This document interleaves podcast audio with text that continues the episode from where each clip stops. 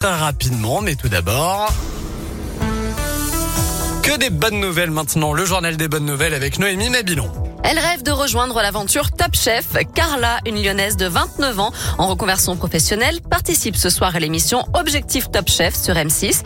Elle préparera donc son plat signature pour séduire le chef Philippe Philippe Etchebest. Attention, cette année, toutes les dégustations se font à l'aveugle, donc pas question de miser sur l'esthétique. Il faudra maîtriser le goût et la technique. Une technique que Carla travaille depuis deux ans au CFA François Rabelais à Dardilly et en alternance aux côtés du chef étoilé Jérémy Galvan à Lyon. On lui souhaite donc bonne chance. Elle va se faire gronder peut-être, on sait pas. Regardez Top Chef ce soir.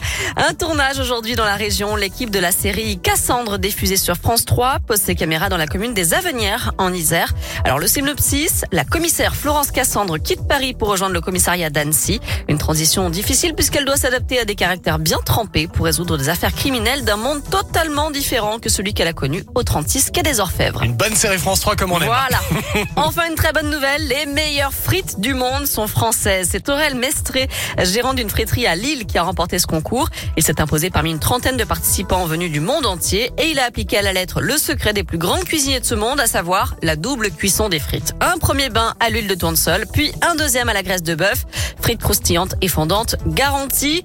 Et grâce à ce champion, on peut le dire, hein, les Français font de meilleures frites que nos voisins belges.